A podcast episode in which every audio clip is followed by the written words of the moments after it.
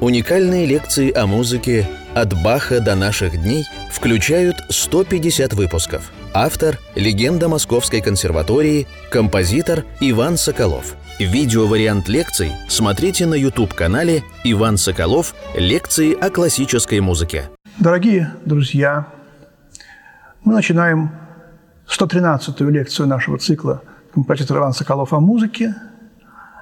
В прошлой лекции мы начали большую тему Скрябин. Я почти всю лекцию рассказывал. И в конце лекции прошлой я сыграл две ранние пьесы, совершенно удивительные. Опус 2 «Этюд и прелюд» Скрябина. Э, мы не успели о них поговорить, потому что лекция уже и так затянулась. И вот в этой 113-й лекции я напомню вам вот эту удивительную э, пьесу «Этюд». Ну, во-первых, «Точка золотого сечения».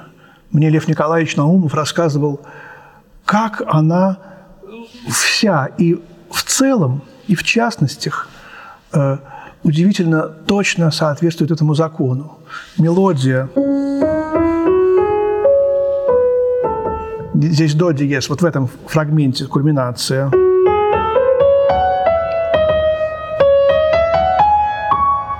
И вот кульминация целого периода. Вот потом идет э, кульминация всей пьесы, реприза. И точка серебряного сечения тоже в этой пьесе удивительно. Вот в начале и середины.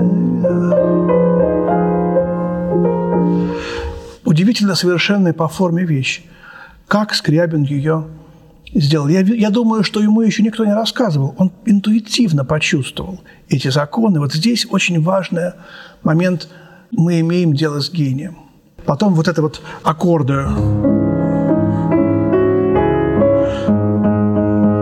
Повторение одного звука или одного аккорда. То, что мы у Шопена видели. Ну, конечно, у Бетховена этот прием очень простой, который даже многие пропускают мимо ушей, мимо внимания. Преодоление ударной природы фортепиано. Ведь у фортепиано есть молоточки. Молоточки – такое ударное слово, да, они бьют по струне.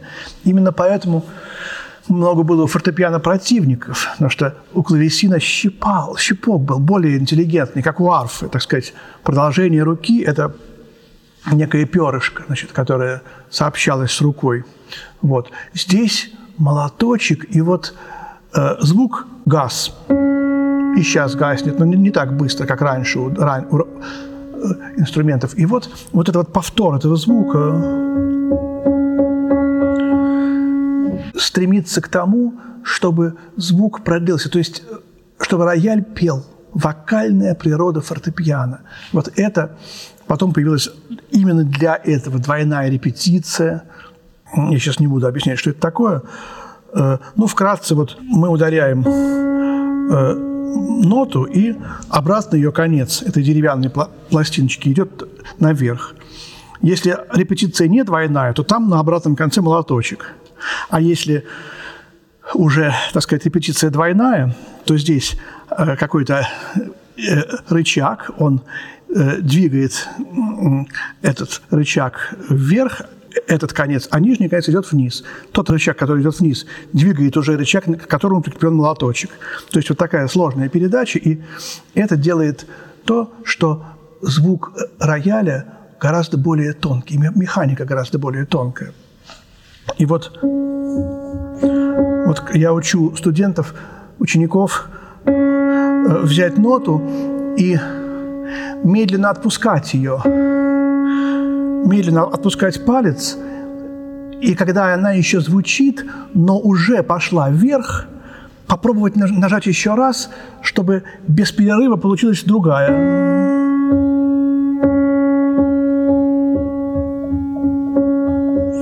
вот это вот такое как бы легато на одной ноте, вот это пение. И вот как раз вот здесь это есть.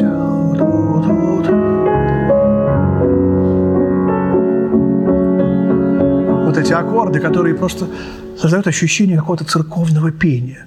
Вот она, связь Скрябина с, с э, церковью, с Богом. Мы говорили уже о том, что Скрябин совершенно не сатаничен, как ему хотели там представить люди. Может быть, это казалось. Все время такое было. Немножечко люди как бы отступили от Бога, а на самом деле он подошел к ним уже вплотную здесь, в это удивительное, совершенно потрясающее эсхатологическое время начала XX века. Но мы сейчас пока говорим о конце XIX, вот Скрябин писал этот этюд в, где-то в 15 лет, примерно в 1887 году. И вот как-то я-то знаю эту музыку с детства, когда я ее сыграл в Германии кому-то, мне сразу сказали, смотрите, это же Чайковский, это же Баркарола.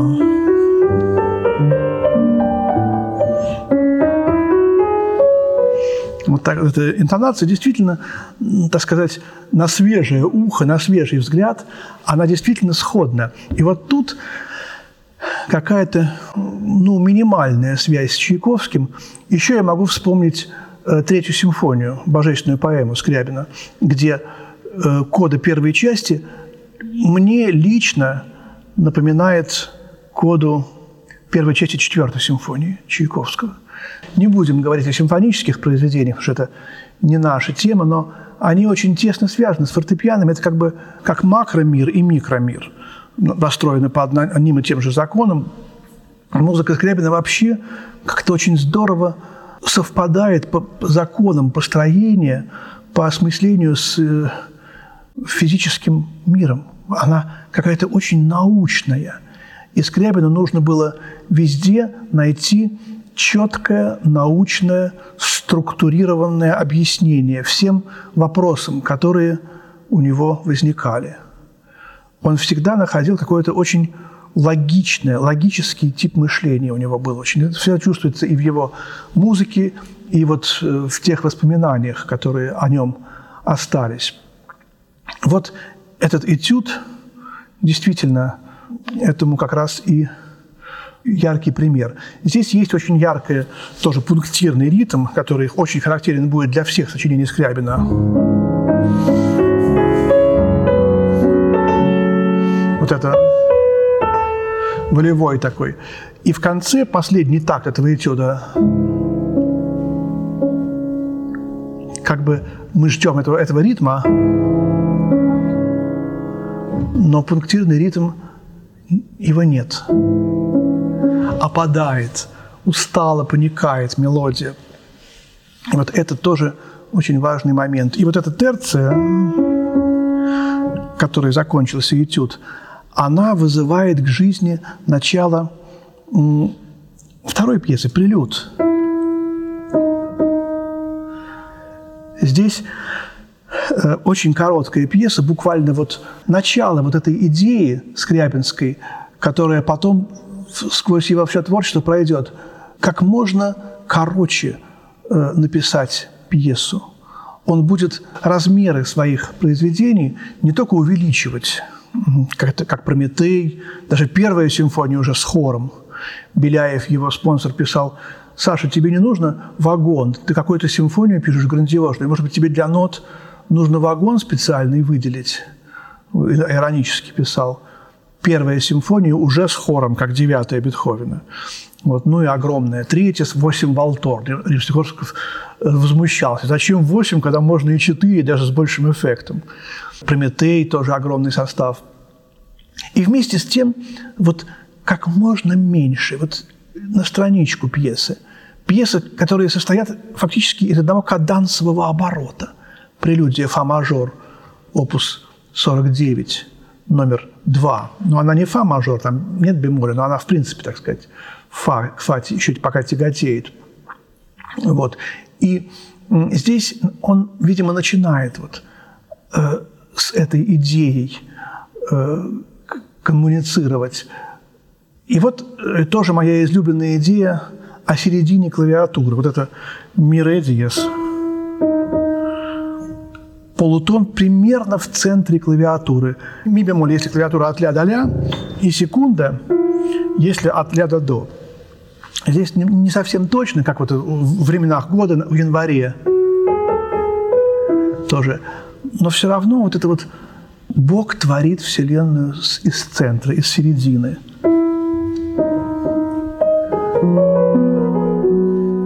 Вот здесь, если не вдумываться в эту музыку, она такая ну, пасторальная, легкая, как бы естественно проскальзывающая.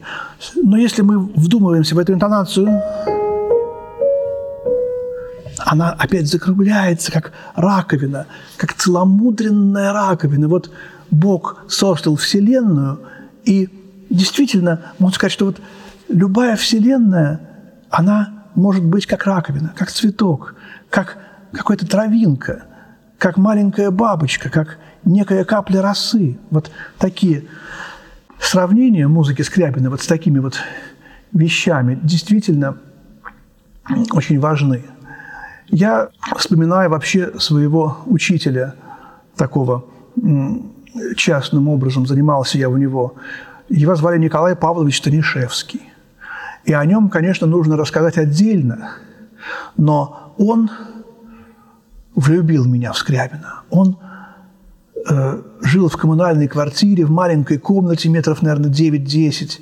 Стояла пианино, стол и кровать – летали канарейки наверху. И вот он сидел, ему было 70 лет, а мне 12. Он 900 был года рождения, значит, 72, 12. И он божественно играл на этом пианино и божественно рассказывал о музыке. И в его репертуаре было очень много вещей Скрябина. Вот именно эти две вещи э, он как раз мне и преподал. А потом, когда я их уже сыграл Наумову, тот мне рассказал про «Золотое сечение». Но вот эта поэзия, исходившая от Николая Павловича, я потом как-нибудь отдельно о нем расскажу, она, конечно же, приобщила меня вот к тайне Скрябина, потому что вообще, можно сказать, у, у музыки, у искусства есть тайна. Тайна искусства. Звучит как-то немножко банально, пафосно, но, но ведь действительно тайна искусства есть. Эта тайна, она гораздо более таинственна и как-то непонятна в музыке. Но вот живопись, э, вот краска, да, мы видим эту краску. Вот вокруг нас, галереи Нико, много прекрасных картин. Скульптуру мы можем э, осязать. А звук, где он? Что это? Колебания воздуха, сотрясение каких-то молекул, каких-то молекул воздуха в космическом пространстве безвоздушном звуков никаких нет, там страшная такая космическая тишина. Это именно вот какое-то чудо, это музыка. И то, что вот этими сотрясениями этих молекул воздуха можно строить Вселенную, можно людей повергать в радость, в печаль, в слезы, создавать какие-то поэмы грандиозные – это какое-то совершенно невероятное чудо. Это, это уже тайна. А как? Да? Поэтому можно сказать, что тайна музыки Скрябина, она, она гораздо ближе, где-то здесь, и она неуловима. Вот эта таинственность его. И вот эта вот коротенькая прелюдия, буквально так сказать, ускользающая, она положила начало вот таким вот небольшим вещам, которые мы еще на протяжении нашего знакомства с музыкой Скрябина будем открывать, находить, видеть. Э, опус 6. Первая соната Скрябина. Нот у меня нет, но фа минор, тональность, в общем-то, связанная с апассионатой. Соната это написана Скрябиным э, в 93 году, летом. В кратком предисловии он пишет, что это соната возникла в тот период, когда он занимался на фортепиано, переиграл руку и понял, что он никогда не станет концертирующим пианистом, что ему нужно стать композитором. И он очень печалился, вообще сможет ли он играть, Конечно, он не печалился о том, что он э, должен был стать композитором. Это было его, я думаю, все-таки главное призвание всегда. Он всегда понимал, что нужно, что он в первую очередь композитор.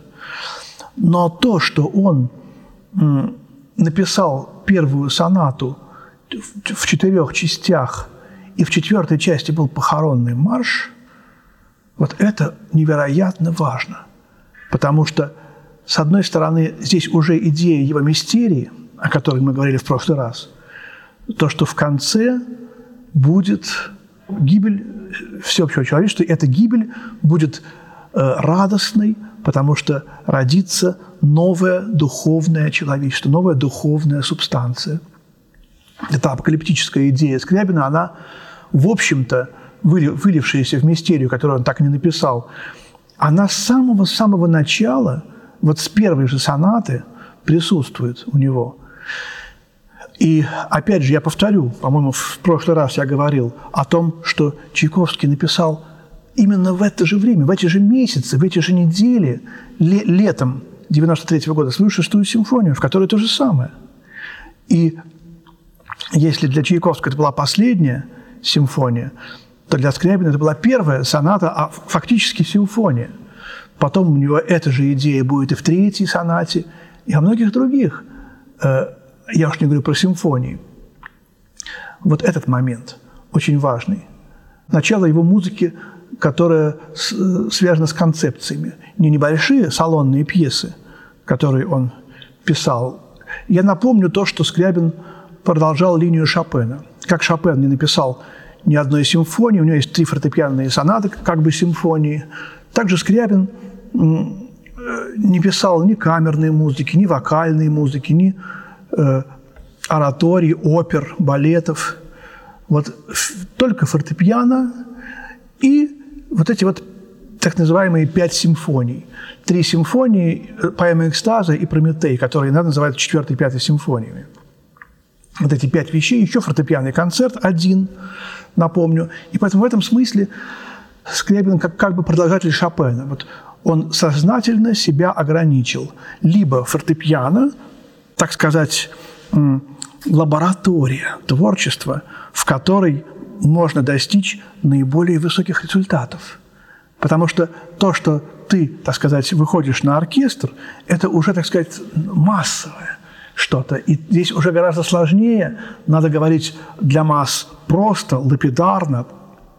И это уже ему не нравилось. Он боялся, что не достигнет чего-то. Но, с другой стороны, вот эти его пять симфоний, они именно э, вынуждали его говорить э, всем вот эта, вот эта э, идея, что я Бог, идея, так сказать, создания мистерии, делала то, что он все-таки обратился вот к этому крупному, масштабному творчеству. Хотя э, многие люди считали и считают, что он не умел инструментовать. Ну вот ему нужно это было. Эти э, симфонии писать, огромные сочинения. Вот. Причем по размеру они не очень большие, там 20-30 минут максимум, э, может быть 40 минут, э, третья симфония. Масштаб, оркестровка мощная. Это опус 6 эта соната первая, как бы в капле воды, уже заключающие все его сонаты. У него их 10. Тоже любопытное число. Не 6, а 10. Вот это тоже как бы, ну, вот полная божественная... То есть почему у нас вообще в мире десятиличная система? Да? Почему после девятки не идет еще какое-то новое обозначение, десятое, а мы после, именно после девятки начинаем вот добавлять к единице, возвращаемся опять к единице и начинаем добавлять к ней уже ноль. Где тут разгадка этой простейшей вещи? Ну, говорят, что вот 10 пальцев. Вот у человека, значит, 10 пальцев, 5 плюс 5. Поэтому вот так это сложилось. Возможно. Но как бы то ни было, вот, например, «Мессиан», мы будем раз, разбирать, очень родственный Скрябину композитор, 20 взглядов на младенца Иисуса.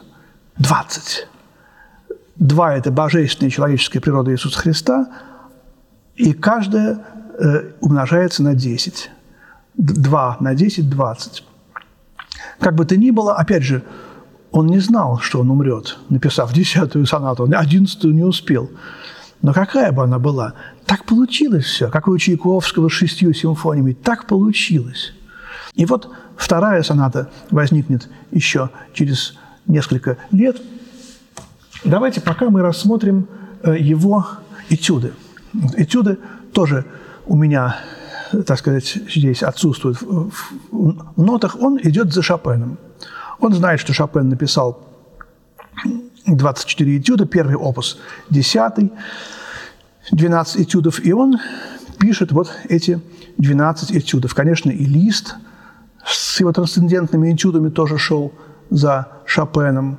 Хотя на самом деле первая редакция трансцендентных этюдов, она еще, возможно, была чуть ли не раньше. Известно, что трансцендентные этюды Листа существуют в трех редакциях. Первая очень легкая, написанная ну, юношей, совсем мальчиком листом. Вторая безумно трудная, которую никто никогда не играет, не может сыграть практически. Сейчас, правда, уже появились исполнители этой второй редакции. А третья, окончательная, которую мы все знаем, которую играют все великие пианисты, э, средняя.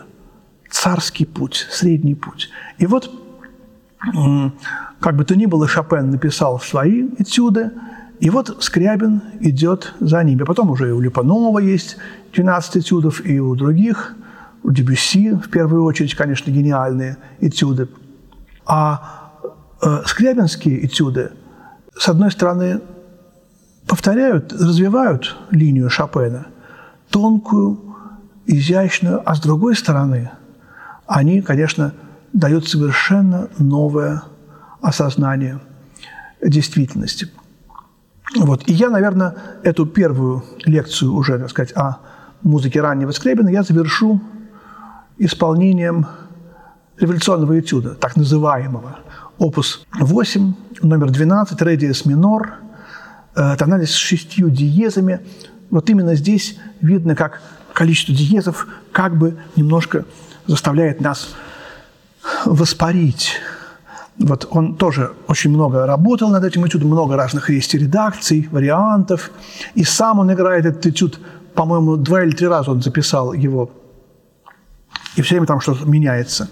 В левой руке вибрирует рояль, тембр. Он именно чувствует, что музыка трагическая и вместе с тем радостная. Вот сочетание трагизма и восторга – это то, что у него было в самом-самом начале и останется до конца. Этюд «Редиес минор», опус 8, номер 12.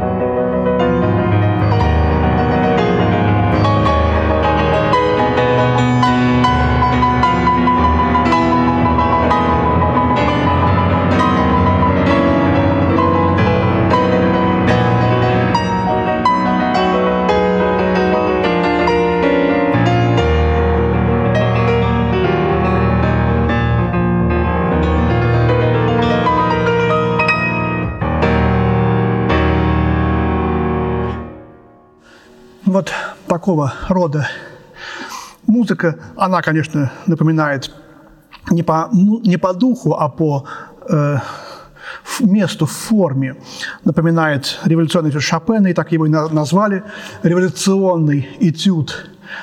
Этот этюд, он наряду еще третий революционный этюд,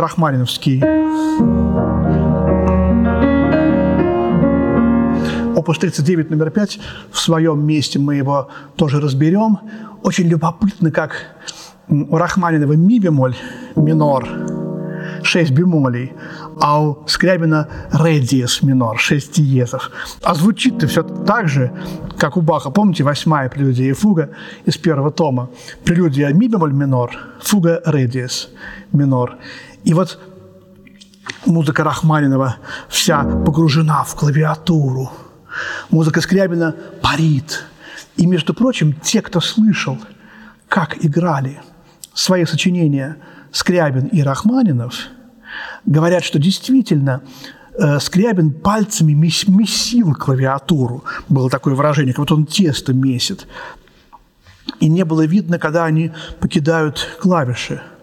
А руки Скрябина, наоборот, летали. Он когда играл, делал какие-то пассы, такое было слово. Николай Павлович его все время говорил, пассы, пассы. И вот некоторые даже не понимали, а когда он успевает прикасаться к клавишам. Вот. И это тоже вот эта разница между бемолем и диезом, между э, менталитетом бемольным и диезным, какие были у Скрябина и Рахманинова, они во многом были диаметрально противоположны. У меня даже такое, была такая смешная мысль какое-то время, э, что если бы объединить, так сказать, две, две эти диаметрально противоположные фигуры Скрябина и Рахманинова, получился бы идеальный композитор. Конечно, это абсолютно, так сказать, невозможно и глупо, но в целом это очень такая забавная идея.